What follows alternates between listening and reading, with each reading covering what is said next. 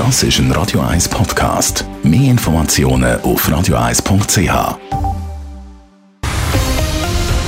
Radio 1 Thema. Die SVP reicht morgen ihr Referendum gegen den Parlamentsvorschlag zu den Gletscherinitiativen ein. Dass sie das Gesetz möchte verhindern ist schon länger klar gewesen. Und das, obwohl nach langen Diskussionen und viel Arbeit ein Kompromiss gestanden ist, wo sich Parlamentarierinnen und Parlamentarier von den unterschiedlichsten Parteien dafür ausgesprochen haben. Das Referendum sorgt jetzt für missmutige Töne bei den Befürworterinnen und Befürwortern der Initiative. Mehr dazu im Beitrag von Leila Keller. Seit Anfang Jahr hat sich abzeichnet, dass das Referendum klar wird standkommen.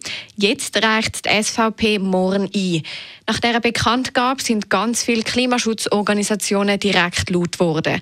Unter anderem hat der Verein Klimaschutz Schweiz direkt Stellung bezogen.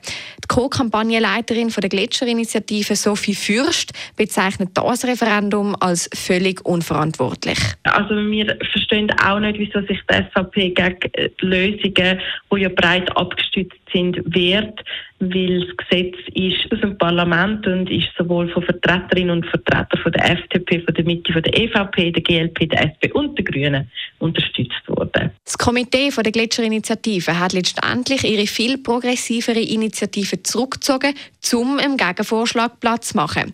Dass jetzt die SVP sogar diesen Kompromiss angreift, ist für Sophie Fürst ärgerlich. Der Gegenvorschlag zur Gletscherinitiative, der heißt Bundesgesetz über die Ziele im Klimaschutz, die Innovation und die Stärkung der Energiesicherheit. Und eigentlich das, was der Titel schon sagt, das ist alles im Gesetz drin. Das heißt, er hilft eigentlich der Gesellschaft und der Wirtschaft, sich klimafreundlich zu entwickeln. Auch der Wohneigentümerverband Gasafair ist irritiert ab dem Referendum. Laut der Nationalrätin und Präsidentin von Gasafair, der Claudia Friedl, gäbe es keinen Grund, zum gegen das Gesetz zu sein. Am Schluss würden ja alle davon profitieren. Auch für die Wohneigentümerinnen und Eigentümer hätte das Gesetz einen grossen Nutzen. So könnten ganz schnell ganz viele fossile Heizungen ersetzt werden. Das heisst, Heizungen, wo Gas und Öl betrieben sind, können ersetzt werden durch Heizungen, die mit erneuerbaren Energien funktionieren.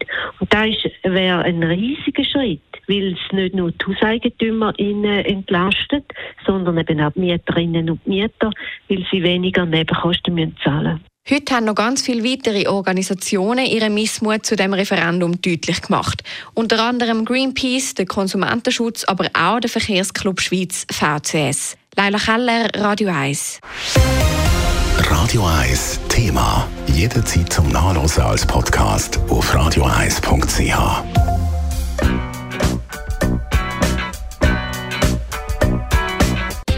Radio 1 ist Ihre Newsender. Wenn Sie wichtige Informationen oder Hinweise haben, rufen Sie uns an auf 044 208 1111 oder schreiben Sie uns auf redaktion.radio1.ch.